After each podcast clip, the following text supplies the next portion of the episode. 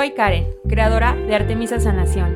Quiero inspirarte con temas que a veces no tenemos con quien hablar o no nos atrevemos. Sana Sana, un espacio donde los sentimientos, la sanación, la energía, la magia, la intuición y el corazón tienen fase libre. Resonemos, hoy aquí hay un mensaje para ti.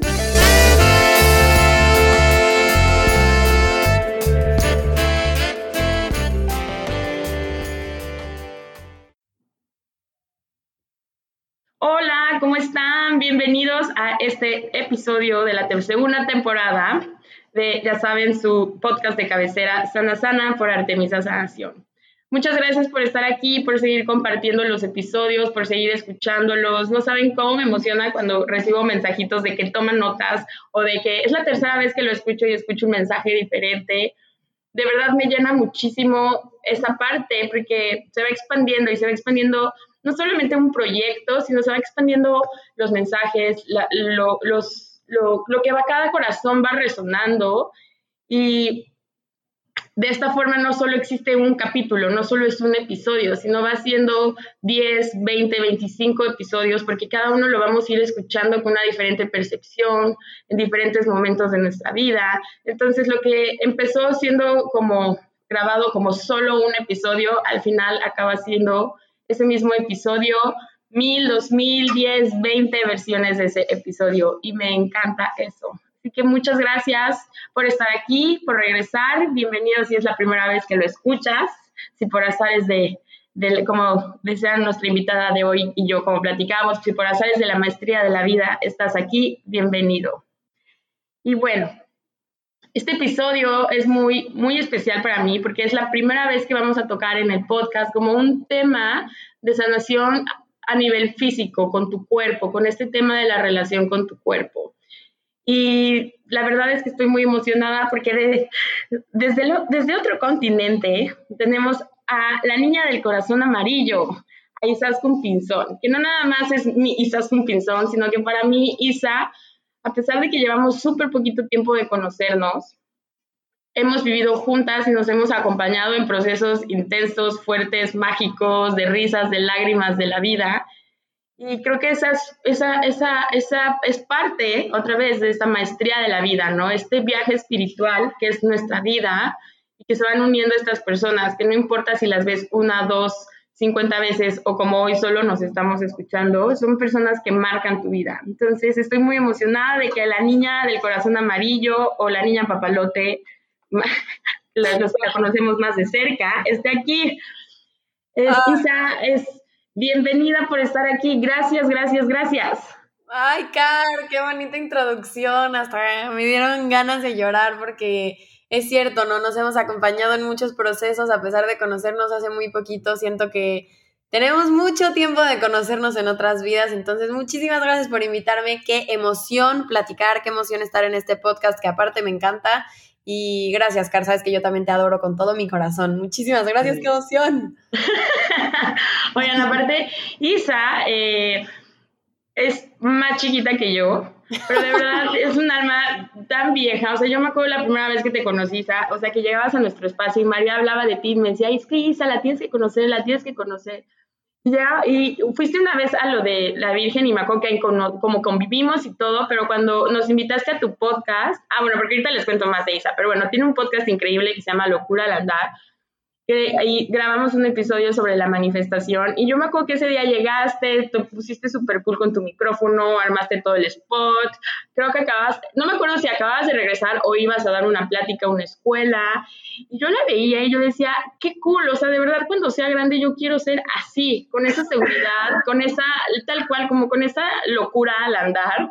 Y desde ese día te lo juro, Isa, y no es así como por, ah, estamos grabando, desde ese día te admiré muchísimo Ay, claro, ya sabes que te mucho y te aprendo mucho y, y qué bonito, qué bonito escucharte decir esto, porque es mutuo, la admiración es muy mutua de las dos, sabes que te adoro de verdad y que admiro muchísimo cómo has crecido y lo brillante que estás ahorita, eres como una estrellita en la vida de todos.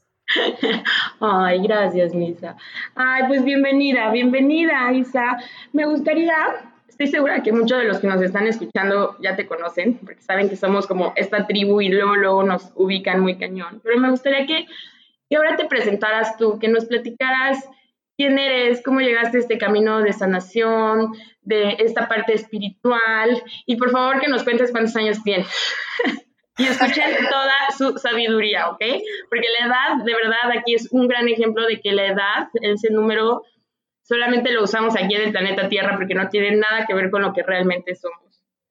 Pues yo soy Isaskun Pinzón, tengo 23 años. Em, me encanta pensar en, esta pregunta siempre que me la hacen y siempre que me preguntan, ¿y, quién eres? Es como, uy, ok, ¿ahora qué voy a decir hoy? Porque creo que todo el tiempo estamos en constante evolución, ¿no? Eh, creo que para mí ha sido muy importante definirme y definir como mi camino, como un, camino de, de, ejemplo, ¿no? Y no me quiero subir al trono y decir, oh, hay un camino de ejemplo, pero creo que si algo me ha servido es que en mi propio camino yo he estado observando a la gente que admiro y siempre les he sacado mucho, ¿no? He, volteado a verlos para tomar herramientas para mi propio camino y decidí que, pues, afortunadamente he vivido muchos procesos en mi vida y me gusta pensar que lo que quiero dedicar mi vida es acompañar a la gente en su propio camino para que a través de mi historia, a través de mis pensamientos, a través de mi, de mi experiencia, la gente pueda tomar sus propias herramientas para su propio proceso, siempre siendo su, versión más auténtica. Eh, yo siempre, siempre digo, me encanta que se acerquen las personas cada vez más a su corazón y que vivan pues el camino de la esencia de su alma, ¿no? Y, y pues el camino espiritual para mí ha sido un, una herramienta sumamente importante. Yo empecé desde muy chiquita a meditar, desde muy chiquita en este mundo espiritual. A mí siempre me ha encantado esta parte mágica y cuando yo conocí el mundo espiritual fue como, ¡Ah! encontré el mundo de las hadas, ¿no? O sea, yo de chiquita veía floricienta y yo decía, es que yo quiero tener en mi cuarto este árbol con hadas. Y cuando conocí el mundo espiritual fue como, ah, ya encontré mis hadas, ya encontré mis ángeles. Sí existe. sí lo hice y entonces desde muy chiquita entré en este mundo espiritual, pero pues sabes cómo es la vida, que empiezas y luego te, te, vas de, las cosas que te hacen bien porque creces, pubertad, amigos. y, el mundo espiritual, ahorita yo creo que vamos a platicar un poco más de eso, me ha, me ha salvado de, del hoyo, ¿no? Casi siempre digo que el mundo espiritual me sacó a madrazos de, de mis procesos más difíciles, pero es de lo que más como me ha acercado a mi corazón. Entonces, el mundo espiritual ha sido parte importantísima de mi vida y de mi proceso de sanación emocional, física, espiritual, mental, todos, todos mis cuerpos. Oye, aparte sí, como que estos luego, estos madrazos de, la espiritualidad y del universo, como los memes, ¿no? Cuando piensas que tu despertar espiritual y así como rosa, unicornios, y, y, ya sabes, cuando, como realmente es, y la montaña rusa y la niña con la peor cara, y creo que justo eso es, pero, pero está chistoso, porque igual a mí, como en mis procesos más fuertes, es lo que más me ha sostenido y lo que digo como es que esto es lo que me hace sentir bien y es lo que a lo que regreso siempre y lo que me regresa a mí. Total. Pero cuando es como el siguiente pasito es como, ay, ya creí que esto ya había pasado y otra vez, ¿no? Entonces siento que siempre me, me gusta ver esta parte de que este viaje espiritual es, es la vida misma, ¿no? No es como que nos estamos preparando para otro momento, sino es prepararnos para, para vivir. Total. Totalmente. Aparte creo que muchas veces nos hacen como creer que el mundo espiritual es rosas, colores, mariposas y que estamos como abrazados todo el tiempo y como justo, ¿no? Unicornios y hadas. Y creo que estar en dentro del mundo espiritual implica muchos despertares, muchos eh, veintes que te caen muy fuertes, muchos a veces dolores, pero que yo, a mí me gusta llamarlo growing pains, ¿no? Este dolor te expandes, ¿no? A veces implica dolor salir del cascarón y, ni modo, ¿no? Pero gracias a que rompes el cascarón puedes conocer el cielo.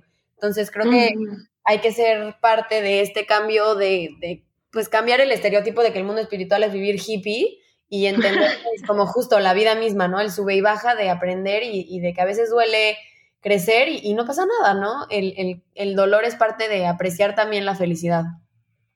Claro, sí, y esta parte de romper este cascarón eh, justamente pensé en ti en este episodio porque ah, estaba escuchando, pues es que yo siempre escucho tu podcast, ¿no? Soy súper fan. Y una vez estaba escuchando el que grabaste sobre los, eh, pues, sobre todo tu proceso que viviste de, los trastornos de conducta alimentaria. Y me encantó porque fuiste como súper sincera y súper real. Y es como que justo por eso es que eh, me, me, me, encantaría, Isa, que nos, que nos platicaras, que vayamos como, a lo, como profundamente, ¿sabes? Como a profundo, a lo real, a los facts de, de la vida tal cual. Y ¿Cómo fue? Más bien, primero me gustaría que nos contaras, por si, por si no han escuchado sobre los TCAs, ¿qué son los TCAs, Isa? Pues mira, un trastorno de la conducta alimentaria es básicamente, te lo voy a decir casi casi como si fuera un doctor, porque sí, sí, sí. creo que hay dos definiciones, ¿no? La definición como emocional y la definición, eh, pues, de doctor, ¿no? Que sí, claro. muy de la mano, pero un trastorno de la conducta alimentaria es cuando hay, a ver, una cosa, ¿eh? Ojo a todos los que están escuchando, a veces los trastornos de la conducta alimentaria pareciera que es como, uy, deja de comer y ya está, ¿eh? Pero un trastorno alimentario, primero, es algo que no se pide, o sea, en realidad es una enfermedad y es una enfermedad mental, ¿no? No es, no es algo físico, no es como, ay, ya come y no pasa nada, no. Es una enfermedad mental en donde la comida es tu peor enemigo, ¿no? Básicamente el peso, la comida, toda la parte como física de tu cuerpo es la manifestación de tus emociones. Y aquí es cuando entro lo que digo, mi, definición emocional, que para mí un trastorno alimenticio literal es la punta del iceberg, ¿no? Abajo de, de un trastorno eh, alimenticio hay muchísimo más, es como abrir la caja de Pandora, o sea, ya que controlas el tema de la comida, hay muchísimo que trabajar. Un trastorno en realidad no es, no es algo que pides, porque yo muchas veces me, me, culpaba, ¿no? Decía como, ay, es que ¿por qué soy yo la que caí en esto, ¿no? Y una vez me dijeron como, a ver, o sea, tú no vas diciendo, ay, ¿por qué me dio gripa? ¿Qué me pasa? No, pues te da gripa y punto, ¿no? Claro. Y, y, con esto es igual, solamente que obviamente es algo mucho más grande y como más delicado, pero un trastorno de la conducta alimentaria te, te enseña, o por lo menos algo que a mí me ha enseñado mucho, que hay algo emocional muy profundo que tratar, ¿no? Porque viene de una depresión que casi siempre vienen de la mano, ¿no? Un trastorno alimenticio con la depresión casi siempre va de la mano con depresión, ansiedad. ¿Por qué? Porque finalmente lo que pasa es que en la comida se manifiesta todas tus emociones, ¿no? A veces puede ser un poco con el tema del control, a veces puede ser algún tema con mamá, a veces puede ser algún tema de, de no sentirte suficiente, ¿no? Porque siempre, siempre, siempre, cuando estás pasando por un trastorno alimenticio, hay un...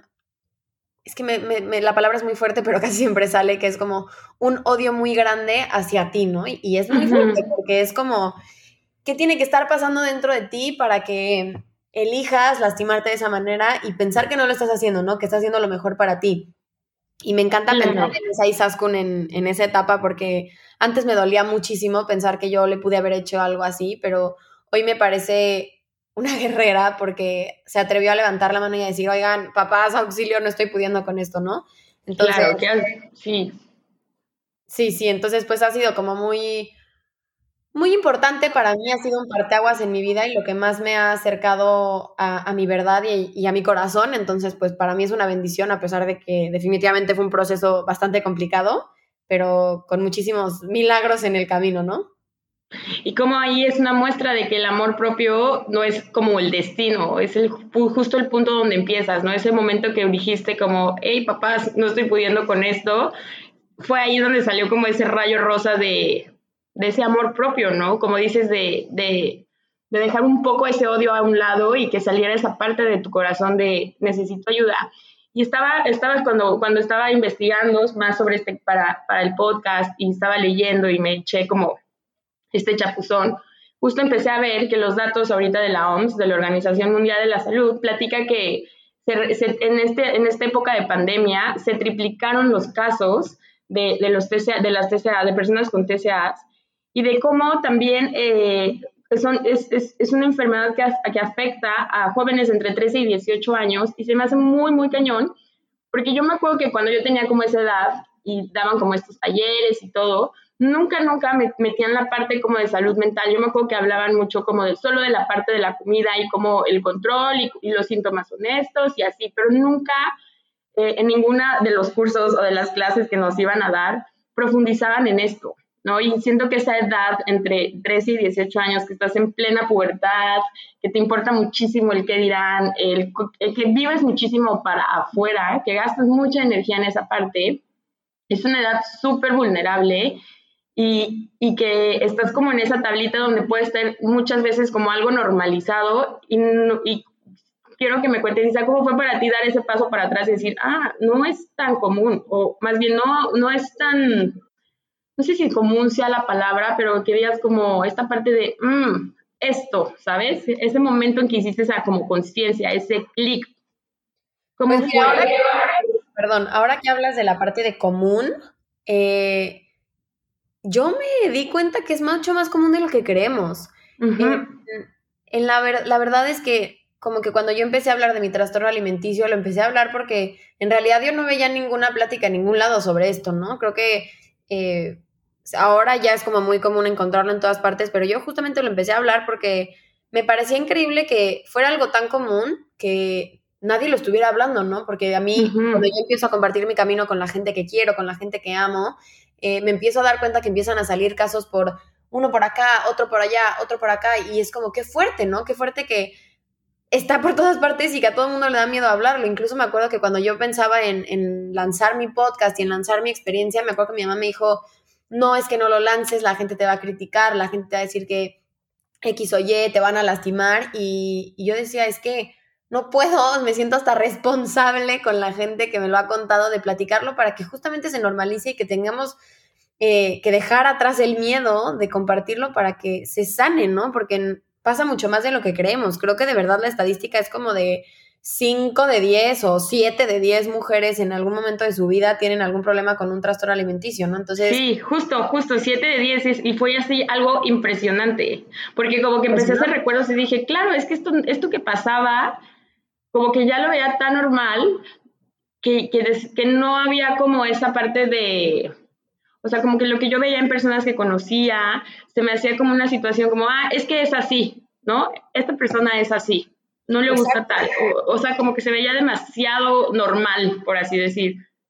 Total, y, y creo que también hay una parte muy importante de que se cree que no se sana, ¿no? Y que toda la vida vas a estar con, con un problema, con un trastorno alimenticio y que toda la vida a tener esta etiqueta. Y genuinamente, si alguien lo está escuchando, por favor, suelten esa idea porque no es cierto, ¿no? Si se sana, si se sale, simplemente lo que tú tienes que hacer toda la vida es que te das cuenta que la comida se vuelve alguien que te habla, ¿no? Y, en esta parte espiritual ya se vuelve algo precioso porque la comida se vuelve una conversación contigo mismo, ¿no? Entonces te empiezas a, dar cuenta de tus comportamientos. ¿Qué, ¿Qué, como cuando me siento mal? ¿Qué como cuando estoy triste? Y cuando empiezas a identificar estas comidas, te empiezas a dar cuenta de qué está pasando con tus emociones, ¿no? Yo siempre en mis talleres doy este ejemplo y se mueren de risa las que lo toman, porque yo hablo del famoso bowl de pasta, ¿no? Yo cuando necesito un apapacho, me, me, como un bowl de pasta y que después entendí que los carbohidratos para mí son un apapacho, no son un abrazo y energéticamente eso es lo que yo necesitaba, necesitaba un abrazo y cuando estoy triste a la fecha me como mi bowl de pasta y lo disfruto muchísimo, pero ya desde la conciencia, ¿no? Entendiendo que el plato me está diciendo, oye, te voy a acompañar, te voy a apapachar, pero ya que te comas el plato, levantas la mano al teléfono y te llamas a ti mismo y a tu corazón y dices, ok, Isaskun, ¿cómo le hacemos para trabajar esto que, que, nos está queriendo decir la comida? ¿no? Y justamente eso es un trastorno alimenticio. La comida nos quiere decir algo, no nos quiere decir, oye, ojo, tienes una herida aquí muy grande que no estás sabiendo controlar. Y es como la manifestación extrema de tu versión más sabia diciéndote, Güey, volteate a ver en el espejo, párate un segundo, pon tus miedos en la mesa y escucha lo que te están queriendo decir, porque todo esto es la mejor oportunidad que tienes de acercarte a tu corazón, de acercarte a ti, de acercarte a, tu versión más pura, pero tenemos que levantar el teléfono y escucharlo, ¿no? Porque a veces, eh, tristemente, hay muchos casos de personas que llegan al extremo y acaban con su vida por, por los trastornos alimenticios y creo que es muy importante normalizarlo justo para que se eviten estas cosas, ¿no? Para que igual y podamos cachar el trastorno antes de que ya sea algo que, no se pueda pues rectificar y que podamos justamente escuchar esto que nos está creando siendo nuestro cuerpo y nuestro ser más sabio para entender que siempre hay una oportunidad de ir hacia adentro, ¿no? Totalmente, totalmente. Es que el cuerpo es, eh, este último año he estado como conectando mucho con la energía del cuerpo. Yo, evitaba mucho como según yo, como, como que me importara el peso, eh, como la parte de mi cuerpo, como que yo me veía en el espejo y decía, ah, estoy bien. Pero ya que me ponía la ropa y, y decía, ay, no, ya me tengo que comprar una talla más de jeans. Ay, no, ya, ya me tengo que empezar a vestir de cierta forma como para camuflajear. Y como que me empecé a dar cuenta que empecé a invertir de más, bueno, es más, más, a gastar demasiada energía en esa parte fue cuando dije como, ay, creo que estoy un poco mucho desconectada de mi cuerpo. Claro. El último año que he estado como conectando con él, de verdad se siente tan rico verme en el espejo y decir, no, es que me encanta, me encanta. Y va más allá de que si el gordito, que si la ojera, que si la arruga, que muchas veces pensamos que es eso, ¿no? Cuando nos despertamos y nos vemos en el espejo y es como, ah, traigo bolsas en los ojos, ay, me salió este granito. Y va más profundo allá cuando, cuando conectas realmente con, cuando te dicen que estamos formados de polvo de estrellas, es verdad, o sea, este cuerpo viene de, de esa energía, ¿no? Porque la energía no se crea ni se destruye, solo se transforma.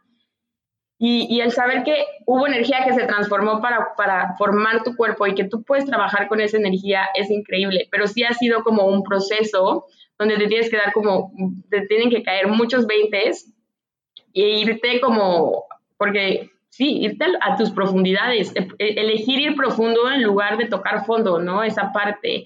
Isa, ¿cuántos años tenías cuando, cuando viviste este proceso? ¿Cómo fue ese inicio? ¿Cómo, ¿Cómo fue? ¿Cuántos años tenías?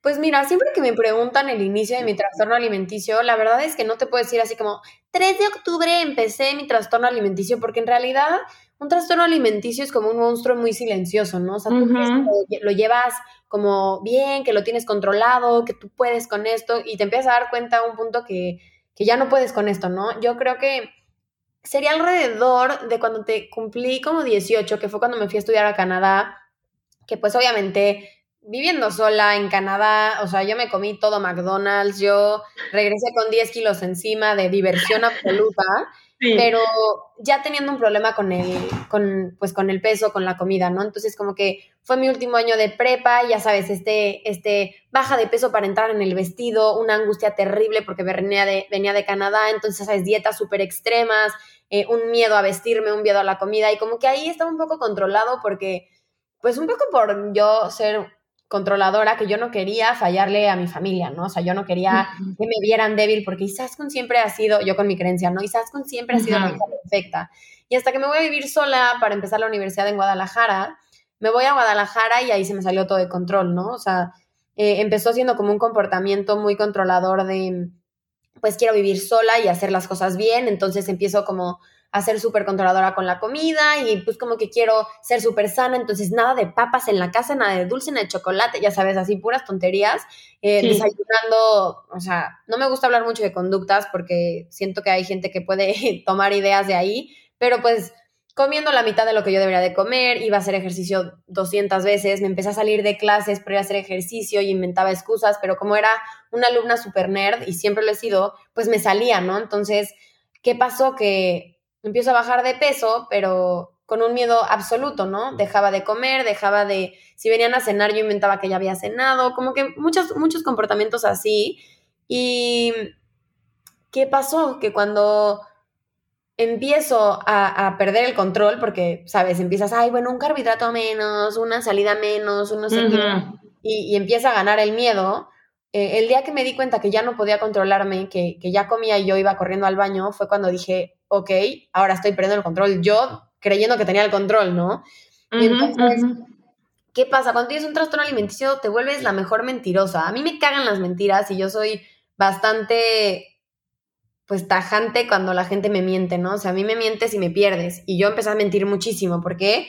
Porque, pues, a todo el mundo le tenía que mentir todo el tiempo. Porque, y saben a comer, pues la comida gira alrededor de nuestra sociedad. Entonces, no, es que es el cumpleaños de mi pez y no puedo ir, casi, casi. No, no, me murió mi abuela. Y se te puede interrumpir tantito. Me puse súper chinita ahorita que dijiste esa parte de no, a mí me mienten y me pierdo. Y que luego dijiste y como, y yo no me dejaba de mentir.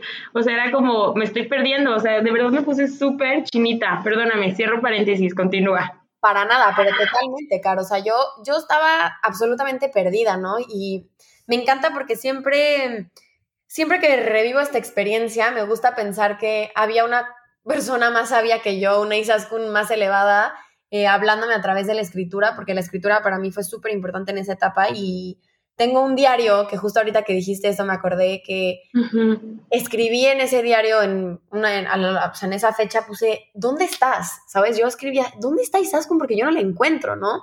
Y entonces pues ya levanto la mano y le digo a mis papás, ¿saben qué? La verdad es que no puedo, no estoy pudiendo. Me acuerdo que le conté a mi papá y mi papá me dijo, no te preocupes, me di de baja de la universidad porque pues obviamente mi cabeza no estaba ahí en ese momento, me regreso a la Ciudad de México a, entrar a, pues a tratamiento, entré a, esta clínica que quiero que las personas que lo escuchen se quiten de la cabeza la película de To the Bone, porque no va por ahí, no duermes ahí, simplemente es un lugar como de terapia, que tienes a miles de terapeutas, porque ¿qué pasa? El, el, trastorno alimenticio es una enfermedad multifacética, que quiere decir multidisciplinaria, que te tienes que tratar con diferentes expertos porque no solamente vas a la parte del cuerpo, también vas a la parte pues de la salud mental justo, ¿no, Karen? Entonces vas con tu psicólogo, con tu psiquiatra, con tu endocrinólogo, con la nutrióloga. ¿Por qué? Porque te tienen que checar toda, porque el cuerpo te empieza a hablar y te empieza a gritar, entonces te deja de bajar, entonces se te empieza a caer el pelo, entonces se te empieza a, a, a manifestar ciertas cosas en el cuerpo, que es tu cuerpo gritando, güey, sos, porque si te pones atención, el cuerpo te habla muchas veces, ¿no? Los granos en la cara te están diciendo algo. Eh, el dolor de panza, el dolor de cabeza, simplemente es tu cuerpo diciéndote, oye, algo aquí no está bien. Entonces, si pones atención. Al cuerpo no le gusta quedarse en nada, o sea, es súper comunicativo el cuerpo. 100%, 100%. Y eso que tú dices ahorita de, de voltearte a ver al espejo y sentirte bien, también va por la otra parte. Si tú empiezas a ponerle demasiada atención al cuerpo, el cuerpo te empieza a gritar la emoción que no estás hablando, ¿no? Porque el cuerpo siempre es la manifestación de lo que está pasando adentro. Entonces, pues cuando yo empecé a tratarme, me empecé a dar cuenta que la comida solamente era la parte de arriba, ¿no? Yo tenía un miedo absoluto a no ser suficiente, yo tenía muchísimo miedo a, no ser la hija perfecta, tenía muchísimo miedo a, a, lo que fueran a decir los demás, ¿no? Y entonces yo siempre digo que la vida me mandó mi trastorno alimenticio para decirme a madrazos que, ok, no te aprendiste a querer antes, ahora sí te vas a sentar en la mesa y te vas a ver en el espejo y vas a empezar aprender a ver tu luz, ¿no? Porque eso es lo que ha sido para mí mi trastorno. ¿Y cómo fue esta parte con tu familia? ¿Cómo recibieron este proceso tuyo? Pues mira, es muy común eh, la reacción de, de, mi, de, mi, familia, porque lo he visto en muchas otras amigas mías que pasaron por ahí, pero el principio fue mi papá, mi papá que es el, el más como manos a la obra, mi, mis papás están divorciados, Entonces mi mamá eh, al principio fue de, no, esto no está pasando, tú no tienes esto, ¿no? La negación, fase uno de casi todas las mamás. Mi papá fue al revés, mi papá fue como hands down, ¿qué hacemos, no? Y entonces, vamos a tratar esto, se metió a buscar al mejor doctor, al mejor no sé qué, y como que en dos horas mi papá ya tenía eh, mi tratamiento entero para estar listo, se compró un libro y estaba leyendo en la cocina porque no entendía nada, ¿no? wow. Es que aparte siempre está muy relacionado a estos temas con las mujeres, ¿no? Sí, y, y, casi siempre hay algún tema ahí con mamá, ¿sabes? Entonces es, es, es importante, no, no, tiene que ser como tu mamá biológica, ¿sabes? O sea, este tu mamá biológica, pero también hay muchos casos de mamás adoptivas, de mamás este, pues... Con quien creciste. Sí, o sea, puede ser, ya sabes, como tu mamá energética, casi, casi, ¿no? O sea, eh, tú puedes ser tu abuela en ese caso que si no tienes mamá, o si es como la esposa de tu papá, también se puede, ¿sabes? O sea, como que hay muchos casos con la parte como de la figura materna en la casa, y, y casi siempre va un poco por ahí, ¿no? Y, y creo que en general lo que fue con mi familia fue un proceso que tuvo mucha ruptura de creencias en mi casa, ¿no? Porque pues obviamente viene la parte de terapia familiar y yo temblaba, terapia familiar, tu puta madre, qué miedo. Perdonen mi francés. Aparte de las películas y series. Sí, no, en las películas y series eso siempre se ve así como que Barder Troya, ya sabes. Sí, sí, sí, o sea, eso es genuino. Si ustedes ven las películas y ven las terapias familiares, así es, ¿no? El drama, el, el grito, el no sé qué, porque ¿qué pasa con un trastorno alimenticio? Como les decía que te vuelves la mejor mentirosa, también también viene de una parte de no saberte comunicar, ¿no? Creo que algo que me regaló mi trastorno alimenticio y fue lo primero que me regaló fue la parte de límites, ¿no? Y a veces creemos que por ser la parte física justo no está esta parte espiritual, pero aprender a ponerte límites contigo es lo que te hace lograr poner límites con los demás y, y creo que eso fue algo súper importante para mí. Yo aprender a poner límites conmigo para poderme relacionar desde un lugar sano con los demás, ¿no? Aprender a decir, oye, hasta aquí o hasta acá no, porque yo era yo vivía para los demás, yo vivía por lo que decía fulanito de tal o por lo que decía de quién o por la aprobación del grupo de quién sabe quién. Y a mí genuinamente me pedías un pastel todos los días de mi vida y yo, a pesar de que tuviera escuela, a pesar de lo que sea, te podía llevar un pastel diario porque yo necesitaba tu aprobación para aprobarme a mí. pues era muy, fue muy fuerte porque cuando yo empiezo a, a, tratarme, a trabajarme, ¿qué pasa? Empiezo a poner límites y la gente se empieza a sacar de onda porque, oye, Isa, ¿qué onda? O sea, tú eh, pues todos les traías un pastel, ¿no? Así de dónde está mi pastel. Sí, güey, no tengo tiempo de hacerte un pastel todos los días, ¿no? Y eso pasó con mi familia, que al aprender a poner límites, pues se rompen algunas creencias que, que llevan mucho tiempo, ¿no? Y son comportamientos que yo llevaba trabajando muy, o sea, que llevaba, no trabajando, que llevaba haciendo años Entonces cuando empiezo a romperlo, pues claro que empiezan a haber como disturbios en la casa porque pues estaba acomodando la energía, ¿no? Y normal, y gracias a eso hoy tengo una relación preciosa, pero justamente a veces tienen que romper cosas y te tienes que romper tú, que es... es sí, el cascarón. Romper justo lo que decíamos, ¿no? Romper el cascarón que a veces duele para poder ver el cielo, ¿no? Y entonces pues estos growing pains es, es importante que, que, sepamos que a veces no entendemos y la palabra confía es de mis favoritas porque es como confía, confía, confía, confía que todo está puesto ahí para que tú estés mejor en algún punto de tu vida, ¿no? Y, y, justamente fue para mí eso. Confía que este dolor que estás sintiendo en este momento te va a llevar a algún lado y de verdad, gracias a que yo pasé por mi trastorno alimenticio, hoy estoy aquí compartiendo contigo, hoy comparto mis talleres de amor propio, hoy, hoy me comparto desde mi genuinidad y no solamente me comparto, vivo así mi vida, ¿eh? O sea, yo de verdad me gusta pensar que soy muy genuina y es casi, casi mi, mi, meta de vida, compartirme desde lo más transparente y lo más genuino que puedo para que otros puedan encontrar en mí esa inspiración que, que necesitan para ellos ser su mejor versión, ¿no? Para ellos ser la versión más transparente que puedan. Ay, wow, Isa, qué bonito. Ven, ven, les dije esta alma vieja, Dios mío, santo Isa. De verdad, cada vez que eh, escucho esta historia, cómo, cómo lo cuentas, cómo la platicas, es como si le pusieras una pizquita más de sabiduría conforme va pasando el tiempo. Me encanta. Me encanta y agradezco mucho que estés abriendo tu corazón, tu vulnerabilidad, eh, tu, tu baúl de los recuerdos. Eh, gracias de verdad, porque sé que estos mensajes pueden estar llegando y, llegarán a, cada vez a más y más personas, porque a mí lo que me pasaba, ahorita como escuchándote, y siento que es, es muy cansado vivir así, ¿no? A mí yo amo comer, amo, amo, amo, la comida. O sea, para mí es un, o sea, para mí el mejor plan es ir a comer, ¿no? Ir a un restaurante o que me cocine, ni siquiera la verdad cocinar, sino yo, mi acción es comer.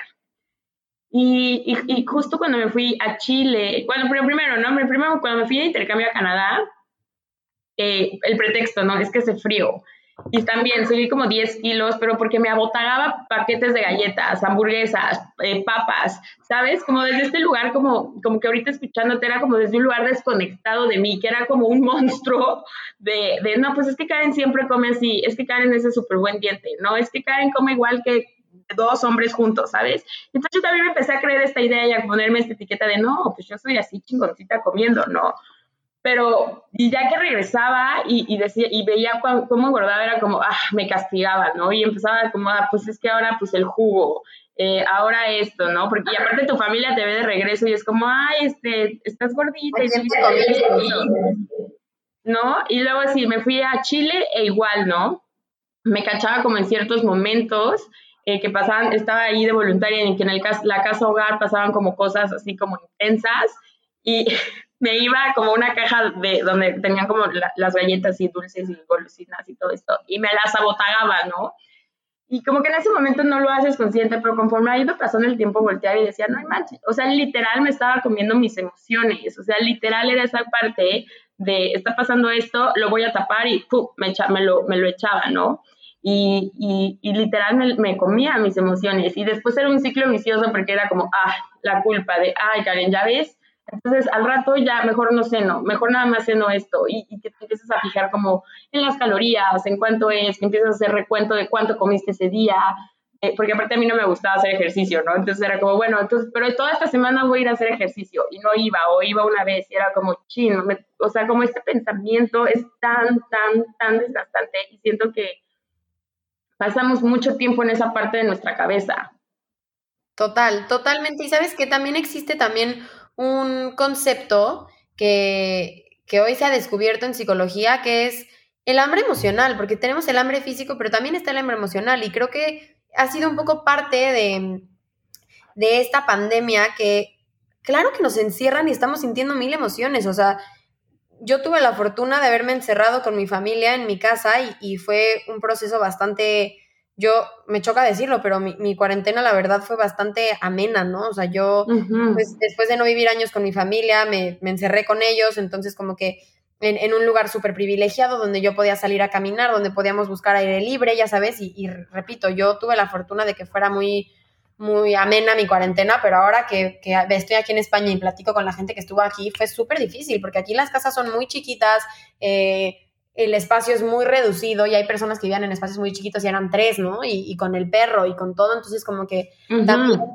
e, el hambre emocional y por eso creo que los trastornos alimenticios crecieron mucho porque hubieron los que se acercaron a ellos más y, y hubieron los que se desconectaron al 100% y que la cuarentena les afectó muchísimo a su salud mental. Entonces también sí te comes las emociones, ¿no? Y a veces justamente por eso hago este ejercicio de, de identificar las emociones que, que te comes, porque así ya, ya no te puedes hacer güey. O sea, cuando te estoy, me estoy comiendo mi bowl de pasta, lo he identificado tanto que cuando lo veo es como, ok, algo está pasando, hay que hablar conmigo, pero pues bueno, ya sé que tengo una plática pendiente conmigo, ¿no? Y no pasa nada, pero sí siento que justamente hay, hay muchas muchas cosas que se nos olvidan que existen, ¿no? Siempre creemos que separamos los cuerpos, ¿no? Que eh, la parte física es una cosa, la parte mental es otra, y, y, no entendemos que este mundo espiritual no solamente es para los creyentes, ¿no? Es para todos, o sea, todos nuestros cuerpos están conectados y todos nos hablan de lo que está pasando en nuestro interior y de, del proceso energético en el que estamos en el momento. Y escuchamos mucho como, ay, es que hice consciente, voy a hacer conciencia, pero, y, y, creemos que es como, ah, es que me voy a echar la meditada de cinco horas y realmente la parte de hacer conciencia es cuando nos damos cuenta que nos damos cuenta. Es esa parte de que puedes dar ese paso para atrás y poder ser testigo de, mmm, me estoy comiendo este, a mí, a mí en el caso de tu pasta, para mí es como mi café y mi pan dulce, como señora, o sea, yo como tía. como que me reconforta muchísimo, o sea, de que para mí es eso. Y luego, luego que me empieza a entrar como ese, pues sí, como ese gusanito, como esa ansia de mi café y mi, y mi, y mi, y mi pan dulce, es como, ya sé que necesito como ese apapacho, ¿sabes? Como, como esa, porque me remonta como a, mi, familia, como, como que mi familia todo el tiempo el pan dulce, como estos, este, esta parte de lo, dulce es, es, muy común. Y si te fijas hace rato que te decía que me empaquetaba mis galletas, ¿no? Sí, sí. Y es ese, esa parte de, ah, creo que estoy, estoy extrañando un poco a mi familia o estoy, me estoy sintiendo a lo mejor un poco sola o esta parte de, ok, voy a hacer mi mejor compañía y mientras estoy echándome mi cafecito con mi pan dulce me pongo a escribir, me pongo a ver mi oráculo, me pongo a ver de que ah, una serie de Netflix que me vaya a hacer reír y, y poder jugar también a esta parte de ser tú tu misma medicina, ¿no? Justo, y sabes que es muy importante mencionar que en, uno de mis talleres una persona una vez me dijo como, ok, Isa, pero ¿cómo le hago para controlar? O sea, me dijo, ¿cómo le haces para controlar el impulso de comerte tu bowl de pasta? Y yo, es que yo no, yo no culpo a la comida, ¿no? O sea, si lo necesito en ese momento me lo como y ya está, pero no, no satanizar la comida porque la comida solamente te da energía, es como pensar en el coche para tu, en la gasolina para tu coche, ¿no? Como que dejar de satanizarlo, o sea, es como te quieres comer tu pan dulce con tu, con tu café, go ahead, o sea, qué delicia, disfrútalo, ¿no? Si te quieres un chocolate, perfecto. Si para ti tu comfort food es una ensalada o un jugo verde, también bienvenido sea. Identificar con qué emoción lo estás relacionando para entender qué es lo que tu cuerpo te quiere decir, porque partiendo desde, desde la idea de que somos un cuerpo que está conectado con un alma, eh, puedes entender que el cuerpo solamente es el vehículo que te está dirigiendo hacia, hacia la emoción que no estás trabajando, que eso quiere decir que te está llevando hacia un crecimiento y una expansión y un aprendizaje mucho más grande de lo que sabes.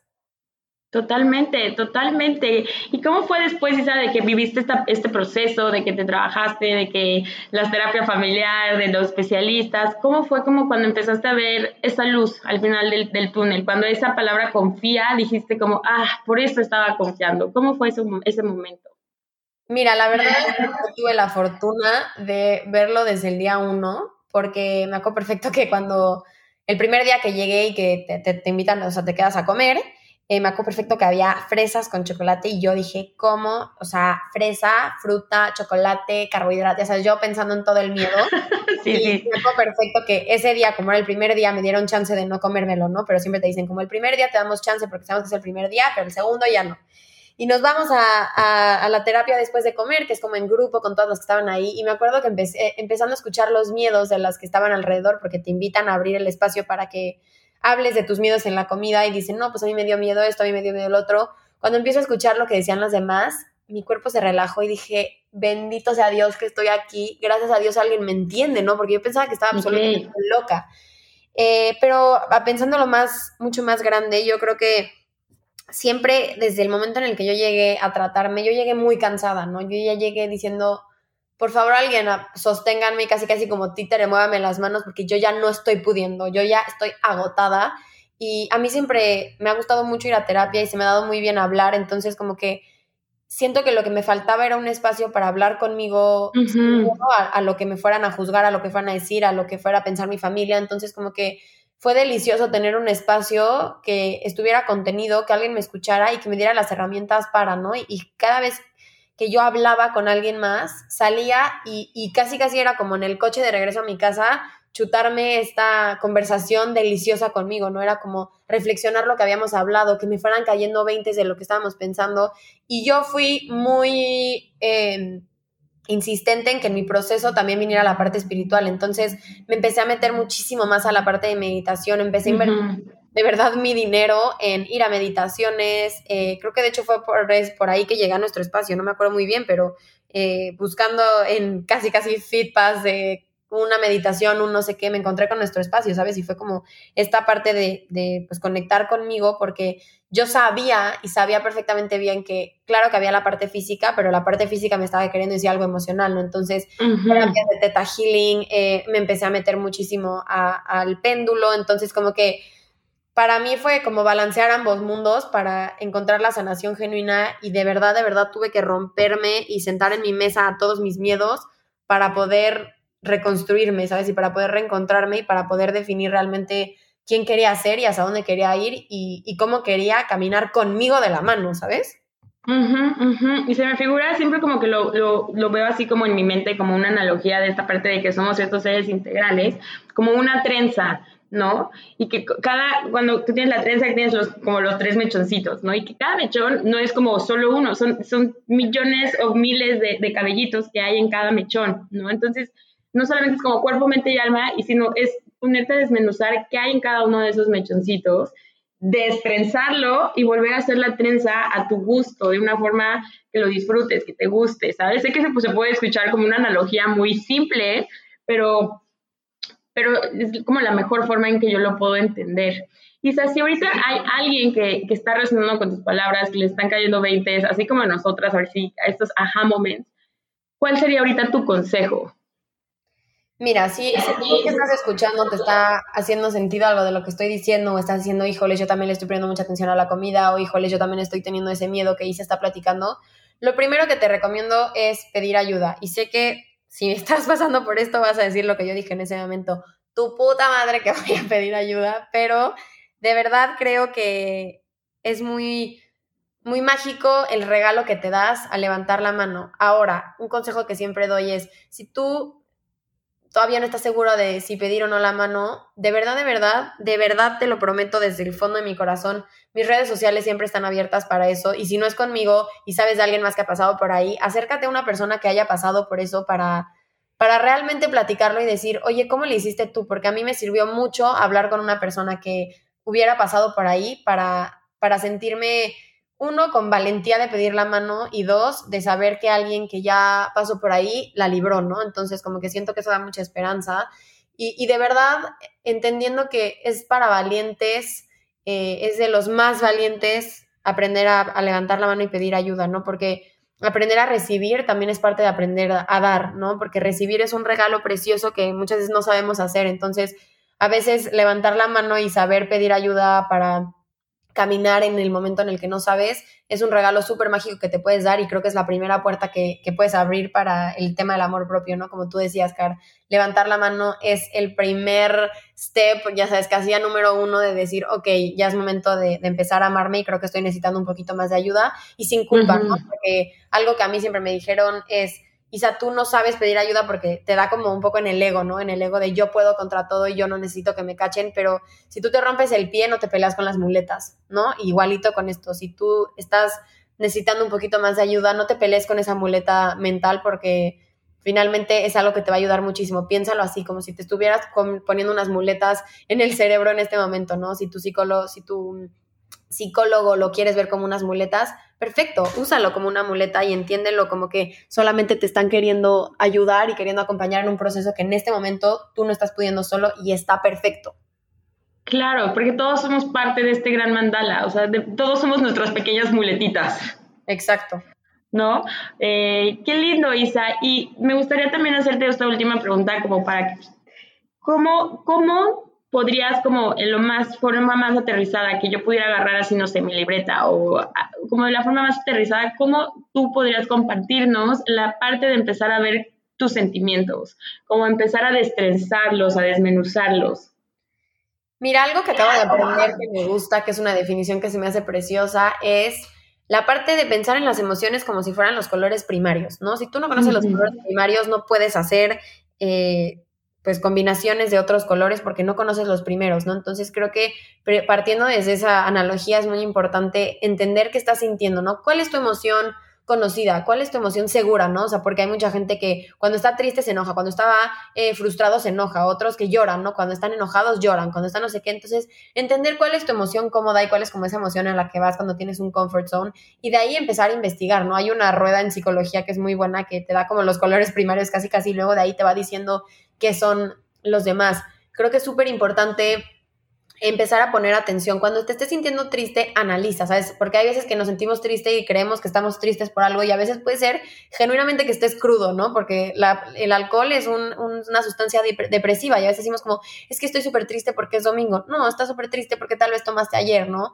O empezar a ver como qué situaciones te, te desatan emociones, ¿no? ¿Cuál es tu trigger? ¿Qué, qué, qué botoncito es el que genuinamente no te gusta que toquen porque te provoca una reacción? ¿En qué situación te estás sintiendo muy incómodo?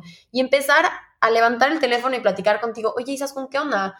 Ah, en esta situación que para otra persona no hubiera sido tan grave, te sentiste súper incómoda, ¿qué onda? ¿Qué pasó? O, oye, te enojaste por esta tontería, ¿realmente te estás enojando por eso? ¿O qué te está diciendo esta situación? Y empezar a, desmenuzar esta pelotita como de estambre para entender de dónde viene eh, lo que estás sintiendo y así poder entenderte mucho mejor.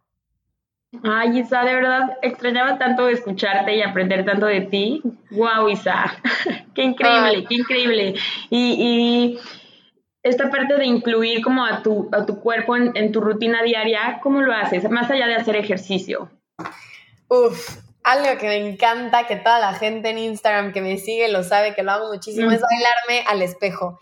Ya sé que va a parecer de locos, pero de verdad no saben las endorfinas que generan y es un espacio precioso para estar contigo. De verdad, de verdad, voltearte a ver al espejo, ponerte música y bailarte y cantarte a todo volumen, volteándote a ver a los ojos, es una conexión bien bonita contigo y es una manera hermosa de decirle a tu cuerpo, aquí estoy y te amo con todo mi corazón. Otra que me gusta mucho es, eh, es una meditación que es un poco corta, pero lo puedes hacer, no tiene que ser en forma de meditación, yo lo hago en meditación, pero lo puedes hacer hasta escrito. Eh, es identificar cada parte de tu cuerpo y agradecerle por algo, ¿no? O sea, gracias pies por mantenerme arraigado a la tierra, gracias estómago por cargar mis emociones y por digerirlas, gracias espalda por cargarme y por a veces cargar lo que me cargo de los demás, ¿no? Gracias ojos por ser la ventana de mi alma. Y ir agradeciéndole lo más específico que puedas a cada parte de tu cuerpo por una de sus funciones. Así también es una manera hermosa de agradecerle y de que tu cuerpo escuche, ¿no? Y que tu cuerpo reaccione a, a lo que tú estás queriendo decirle. Ay, qué hermoso, me encanta. Ay, me encanta platicar contigo, Car, qué emoción. A mí también, qué rico, se pasó rapidísimo el tiempo, no inventes. Rapidísimo, pero fue muy, muy bonito, de verdad. Oye, ¿y qué se viene para la niña del corazón amarillo? Pues mira, en este momento estamos cocinándoles una sorpresa, bueno, dos sorpresas, pero en agosto quiero hacer algo muy mágico porque ahora estoy en Barcelona, pero regreso a México un mes, entonces les tengo ahí unas sorpresas, pero por, por el momento viene esta sorpresita en camino y, y, en Instagram estamos haciendo todos los domingos meditaciones, tenemos un grupo precioso en donde todos los domingos nos encontramos, platicamos, nos apapachamos, un grupo de puras mujeres hermoso. Tenemos el podcast que estamos regresándole a la segunda temporada, igual metiéndole mucho. Y pues bueno, estas sorpresas que están cocinando, que todavía no puedo hablar mucho de ellas, pero vienen en camino. Qué cool, gracias. Pues voy a dejar aquí arriba tu Instagram, Isa, si quieres mientras lo diciendo. E igual me gustaría si, si eh, que nos compartieras y también lo pongo aquí arriba en el caption como esos lugares a donde puedes ir a pedir ayuda profesional, los teléfonos. Eh, si nos lo pudieras compartir y lo comparto aquí arriba, estaría increíble. Claro que sí, mis redes sociales son isaskun eh, mi nombre lo encuentran en la descripción porque ya sé que se escribe un poco diferente, pero bueno, mi Instagram es isaskun y yo siempre voy a diferentes lugares por ayuda, a mis terapeutas casi siempre, genuinamente mis terapeutas energéticos son mis amigas, mis brujas, tengo con Karen muchas terapias, con Dani también, con Lu Enciso también, en la parte física, tengo esta parte de, de una clínica que se las puedo dejar, que es una clínica del doctor Barriguete y una terapeuta que la pueden encontrar como arroba wimetanoia, también se los dejo por aquí. Y, pues nada, cualquier cosa de verdad, de verdad, por favor, siéntase con la confianza de escribirme y de platicar, porque genuinamente me encanta. Siempre abro el espacio y siempre eh, genero mucha conversación, porque de verdad por eso se creó mi Instagram y por eso se abrió ese espacio. Entonces, por favor, si tú quieres hablar y no sabes con quién, ya sabes con quién, porque de verdad abro mucho ese espacio para hacerlo. Ah, confirmo. Muchas gracias, Misa. Te mando un abrazo enorme hasta allá, aunque te siento hasta aquí bien cerquitita y siento que te doy ese abrazo de verdad. Gracias por estar aquí. Gracias por compartirnos toda tu sabiduría, todos tus colores, todo tu poder de niña papalote. Te quiero demasiado. Ay, Car, yo a ti muchísimas gracias y gracias por abrir estos espacios para sanar, para seguir creciendo y para seguir expandiendo tu, tu luz, que aunque estemos lejos, sabes que siempre te siento cerca y te pienso muchísimo. Y gracias a todos por escucharme, de verdad se los agradezco muchísimo. Gracias a todos, nos vemos a la próxima.